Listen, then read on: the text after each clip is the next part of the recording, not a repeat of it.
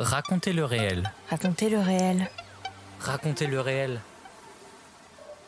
Le podcast qui le explore. podcast qui explore les dessous du documentaire.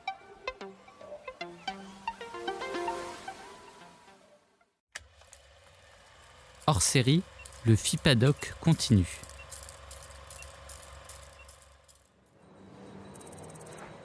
Tout au long de l'année 2022, le FIPADOC, Festival international de documentaire de Biarritz, continue avec Raconter le réel. Nous sommes allés à la rencontre de 13 réalisateurs qui ont été sélectionnés. Aujourd'hui, je reçois le réalisateur Korto Vaclav qui nous présente son film Ordali, le tribunal de l'invisible, disponible gratuitement sur France.tv jusqu'au 29 janvier 2023.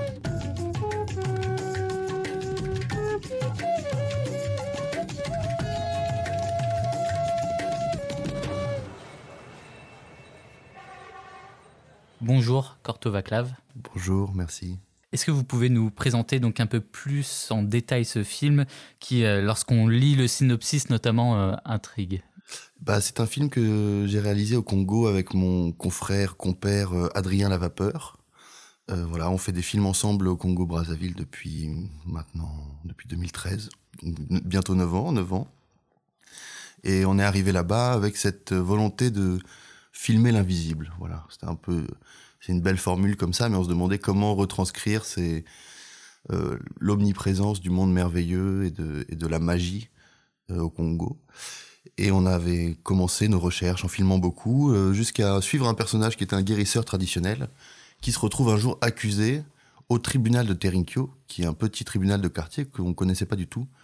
Et il s'avère qu'en fait, il est extrêmement réputé dans tout le pays pour être un tribunal spécialisé dans les affaires surnaturelles, les affaires de magie noire, qui ne manquent jamais d'arriver dans, dans toutes les couches de la société congolaise. Donc voilà, on a eu la chance de pouvoir poser nos caméras avec beaucoup de liberté pendant neuf mois et d'attendre finalement, parce que c'est ce qui est intéressant avec ce lieu, c'est le lieu qui attire toutes ces histoires-là. Et donc on, on, cherchait à raconter les différents visages de cette spiritualité qui traverse le pays. Comment vous est venue euh, l'idée de, ce sujet exactement? L'idée de ce sujet vient d'abord de nos recherches personnelles, parce qu'on sommes nous-mêmes dans des recherches spirituelles et magiques, et dans cette volonté de, de, de, faire rencontrer la caméra avec euh, ce monde invisible, magique, euh, on s'est dit que en arrivant dans ce tribunal, pour nous, c'était vraiment une évidence que c'était un lieu qui nous permettait de faire une photographie euh, de, de l'état de, de la rencontre dans ce territoire-là du Congo entre les forces surnaturelles et la tradition, mais complètement ancrée dans la vie moderne et dans la vie contemporaine euh, de, l'Afrique centrale. Et donc, ce qui était important pour nous, c'était d'être à la fois euh, de, de, proposer une expérience qui ressemble un peu à l'expérience qu'on a vécue nous, c'est-à-dire d'être obligé de remettre en question notre propre rapport à la croyance, venant d'un monde cartésien, la France, tout est très duel, c'est-à-dire qu'il y a le vrai et il y a le faux. C'est très difficile de, casser ces frontières. Il y, a, la science et il y a le, le prouvable et le non prouvable. Tandis que ce qui est très intéressant dans la culture Congo, c'est qu'il n'y a aucune frontière entre le visible, l'invisible, le vrai, le faux, on peut dire. Il y a comme une espèce de troisième voie au milieu qui existe et qui est la voie du conte, du mythe. Donc euh, il n'y a pas de séparation entre le rêve et la réalité. Et donc on a dû nous-mêmes se détacher de tout ça et on espérait que le spectateur puisse faire ce même chemin en, en 1h10. On écoute un extrait de Ordali, le tribunal de l'invisible, produit par Brother Film et réalisé donc par Adrien Lavapeur et vous, Korto Vaclav, en 2021.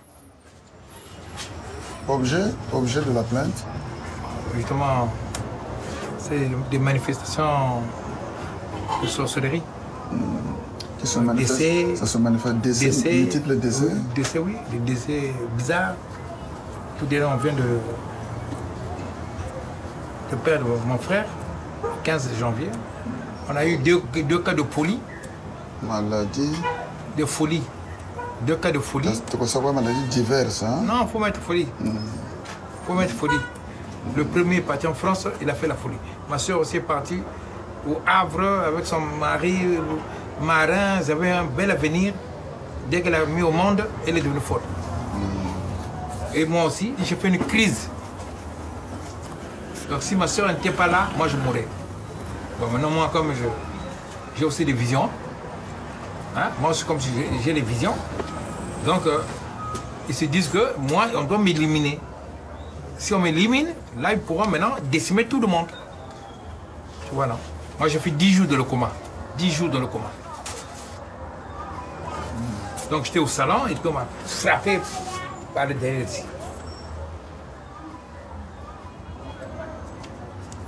Ici, nous ne sommes pas les amis des sorciers. Parce que les sorciers sont les destructeurs.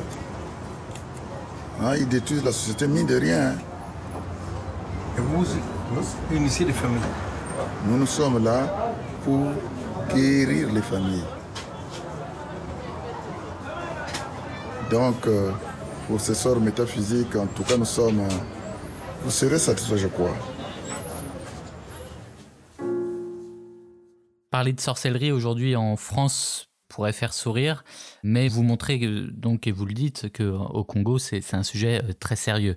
Même d'ailleurs le tribunal que l'on suit est reconnu par l'État. Oui, bah c'est sûr que ici, euh, ça prête vraiment à sourire. Enfin, si quelqu'un vous raconte euh, qu'il s'est dédoublé, sorti de son corps, euh, qu'il est parti faire un voyage astral, qu'il a rencontré ses ancêtres, etc., bah, très vite, votre interlocuteur, disons français, va se détourner de vous en disant bon bah celui-là, il est un peu parti trop loin pour moi, et voilà. Au Congo, c'est vraiment l'inverse. C'est toutes les sphères de la société qui sont traversées par cette croyance, par ces mythes, des joueurs de foot aux hommes politiques, jusque dans les bas quartiers de, de, Brazzaville, toute la société est traversée. Tout le monde a une histoire, forcément, à raconter. Même les plus cartésiens, les scientifiques congolais, tous savent que cette, dimension-là existe. Parce qu'il faut quand même rappeler qu'on est euh, en France, peut-être vraiment un pays euh, assez laïque, assez athée, en tout cas. Et, mais on est vraiment une minorité sur la planète. C'est-à-dire qu'on a l'impression d'être un peu à la pointe, et en même temps, on est vraiment 0,9, enfin 0,x% de la population mondiale dans le rapport à ces croyances-là. On est un peu le seul peuple fer de lance de l'athéisme et du cartésianisme. Même dans d'autres pays occidentaux, euh, euh, Dieu est beaucoup plus présent, etc. Donc c'est vrai que ça nous intéresse de, questionner ce rapport que les Français ont à, ce, à, à- à cette dimension. Et pour ça, passer par un pays, le Congo, qui a aussi été colonisé par la France, qui a été christianisé dans la violence euh, durant la colonisation française, mais qui garde et qui a réussi à s'adapter, qui garde tout euh, cet univers très vivant au cœur de la, réalité moderne. Donc c'est pas du tout incompatible. Eux, ils arrivent à, fusionner ces, différentes dimensions. On voit que ça traite en plus des sujets très différents, alors parfois des sujets qui que nous, Français, on, peut ne, même ne pas comprendre. Quand euh, on a euh, dans le documentaire euh, quelqu'un qui, qui explique qu'il s'est fait voler sa sirène, ça nous paraît, enfin, c'est presque dur à suivre pour, je pense, pour nous avec notre regard cartésien de Français. Et au contraire, il y a d'autres sujets beaucoup plus graves où là, c'est des, des morts inexpliquées aussi. Donc c'est ça aussi toute la variété de, de- des sujets abordés dans votre film. Oui, disons qu'au Congo, lorsque quelqu'un meurt, on va se demander immédiatement qui a fait ça. On va pas demander de quoi est-il mort. De quoi est-il mort, c'est une première question, mais la vraie question, c'est qui? Où était le problème dans la famille? Qui l'a bouffé? C'est-à-dire, finalement, c'est comme si euh, on considère pas une mort euh, d'un individu comme justement une mort individuelle. On considère pas la maladie d'un individu comme une maladie de cette personne-là, mais c'est une maladie du groupe. S'il est malade, c'est quelque chose dans le groupe dysfonctionne. S'il meurt euh, dans des conditions plutôt abruptes et violentes, euh, c'est que quelque chose dans le groupe n'allait pas, parce qu'il n'était plus protégé. Donc on va aller chercher ces conflits. Donc c'est aussi toute une science comme ça de la du vivre ensemble en groupe qui a été cassé par l'individualisme du, de- du monde contemporain. Et donc toutes ces, structures traditionnelles du, collectif ont été très bouleversées. Et à la fois, ce, ce, ce ne sont pas que ces histoires un peu sombres de qui a bouffé qui, de cannibalisme mystique, etc. Et c'est ça qu'on voulait montrer dans le film, et c'est pour ça qu'on était, on savait qu'il nous manquait une histoire un peu lumineuse. On voulait que le film aille vers la lumière pour rendre hommage à cette spiritualité qui est aussi une source de poésie et de contes et de, beauté. Et donc on, on a eu la chance d'avoir cet Achille euh, qui était marié avec un esprit, donc euh, marié avec une sirène, un esprit des eaux tel qu'on se les figure, avec une queue de poisson, et qui se l'a fait un jour dérober par un magicien. Et en plus, c'est une histoire complètement universelle, à part l'aspect que la femme, sa femme est, désincarnée, on peut dire. mais il était vraiment en détresse amoureuse. Donc c'était une, histoire d'amour qu'on a eu la chance de filmer sur fond de, sorcellerie, et je pense que c'est sur fond de magie. Et je pense qu'on avait besoin de cette histoire pour, euh, pour ouvrir complètement le, champ des possibles et de la poésie. Vous avez filmé euh, des rites, euh, les jugements aussi. Vous êtes même très près. on se sent vraiment dans, dans la salle d'audience, près des juges, près des, des accusés. Comment vous avez réussi à faire accepter la, caméra et votre présence dans, ces lieux qui, on peut l'imaginer, sont quand même euh, assez euh, sûrement stricts au niveau de qui a le droit de faire quoi, d'être présent? Tout simplement, euh, on, a beaucoup parlé avec les juges et, les, présidents du tribunal, etc. Et puis, eux, ce sont des, personnes qui sont, ce sont des sages, et ils sont en mission parce qu'ils veulent que leur tribunal rayonne aussi un peu plus parce qu'ils ont une mission fondamentale dans la société, d'ailleurs ils sont très demandés, ils ont beaucoup d'affaires, c'est qu'ils permettent d'éviter que les gens se rendent justice eux-mêmes dans ces histoires de sorcellerie. Et donc, euh, ils sont toujours dans une volonté aussi de légitimer leur place, même si moi je trouve, et la société, les gens qui viennent euh, auprès d'eux légitiment leur place en venant et en, acceptant leur jugement. Mais voilà, ils étaient euh, aussi très heureux qu'on puisse médiatiser ce travail. Et donc, ils nous ont vraiment laissé carte blanche. Ensuite, parfois, euh, certains justiciables ou prévenus ne voulaient pas être filmés. Dans ce cas, on filmait pas.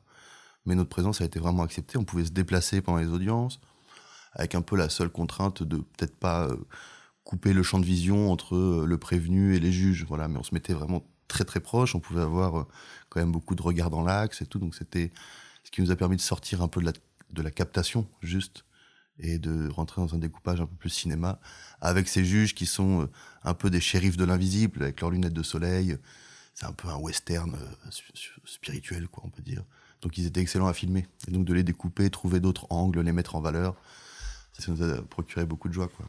Vous filmez aussi cette scène euh, du mortier? Peut-être vous pouvez expliquer donc euh, en quoi consiste donc cette euh, cérémonie, ce rythme? Dans le cadre des jugements liés à la sorcellerie, c'est-à-dire qui est le sorcier, qui a mangé cette personne, d'où viennent ces décès en série, on sait que les familles veulent savoir. Et les juges savent que si ils ne disent pas qui est sorcier, alors les, justiciables se trouveront, euh, se trouveront encore dans les mêmes problèmes puisqu'ils trouveront que la justice est mal rendue. Donc pour ça, il faut désigner qui est le fauteur du mal. Donc ils envoient, les, juges envoient les familles chez des voyants qui ne connaissent pas l'histoire, chez trois voyants. Et euh, donc chaque famille avec ses problèmes. Les, prévenus et les accusés donnent euh, un vêtement qu'ils ont porté pour que ce soit imprégné de la sueur et que le voyant puisse, à partir de ça, donner des informations. Et donc il y a un délégué du tribunal qui accompagne un représentant de chaque famille chez les voyants, ils y vont ensemble. Et ensuite ils reviennent à Brazzaville donner les résultats. On peut dire par exemple c'est l'oncle maternel, euh, etc., le petit frère de la sœur.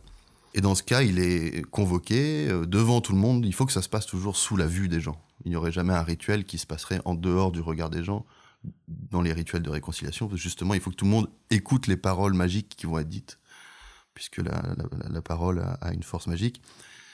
Et donc, euh, une fois qu'il est accusé, reconnu coupable, on va tenter de désactiver sa sorcellerie grâce au mortier, donc qui est un, pilon, un, mortier qu'on appelle le kitoutoulou, et qui va permettre de euh, l'accusé va jurer devant ce mortier. Il peut jurer de deux manières. Soit, si c'est moi qui ai tué ces personnes, oh le mortier que tu me tues. Donc il peut avoir un accident, il peut faire un arrêt cardiaque dans quelques semaines, dans quelques mois, et on dira ah donc c'était bien lui. Ou alors il peut dire, souvent c'est ce que les juges préfèrent faire, il dit si je recommence ma sorcellerie, que je meurs. Et à partir de là, là où c'est assez malin et intelligent dans cette situation, c'est que ça permet à toute la famille de savoir que ce sorcier-là ne peut plus être sorcier. Les morts sont déjà morts, d'accord. Les mâles ont été faits, le mal a été fait, mais dorénavant, on sait qu'il ne pourra plus agir euh, comme ça, manger les autres, car euh, le mortier le protège et donc il peut être réintégré à la famille. C'est un tribunal de conciliation et de réconciliation. C'est ça qui est beau. Notre esprit cartésien a envie de, savoir est-ce que c'est vrai ou est-ce que c'est faux en fait? Est-ce qu'il y a vraiment des sorciers ou est-ce qu'il n'y en a pas? Euh, Vous, qu'est-ce que, par exemple, qu'est-ce que vous en pensez? Alors moi, mon intime conviction euh, sur la question, c'est que la sorcellerie existe, la magie existe, on peut guérir à distance, on peut tuer à distance. et d'autres choses. On peut déclencher la foudre, on peut maîtriser les éléments. Ça, pour moi, c'est une conviction, mais elle m'est propre. Enfin, elle est partagée par, comme je disais, 90% de la population mondiale. Mais euh, pour moi, il n'y a aucun doute. Voilà. Après, il y a aussi beaucoup d'affaires qui relèvent de la confusion, où les juges arrivent quelquefois à démêler. On accuse quelqu'un de sorcellerie, mais en fait, on comprend qu'il y a un conflit physique d'héritage, par exemple, et les juges pointent le doigt dessus. Et donc, quelquefois, la sorcellerie, c'est aussi des mots qui permettent de raconter d'autres conflits. Donc, toute accusation de sorcellerie ne veut pas dire qu'il y a vraiment un sorcier qui a agi. Mais les sorciers existent. Dernière question. Si vous deviez mettre en avant un élément de votre film, quel serait-il pour donner envie aux auditeurs euh, qui nous écoutent euh, de voir votre film? Euh, Les sirènes existent. C'est ça, c'est la bonne nouvelle. Merci beaucoup, Corto Vaclav. Merci beaucoup. On rappelle que votre documentaire Ordali, le tribunal de l'invisible, est disponible gratuitement sur France.tv jusqu'au 29 janvier 2023.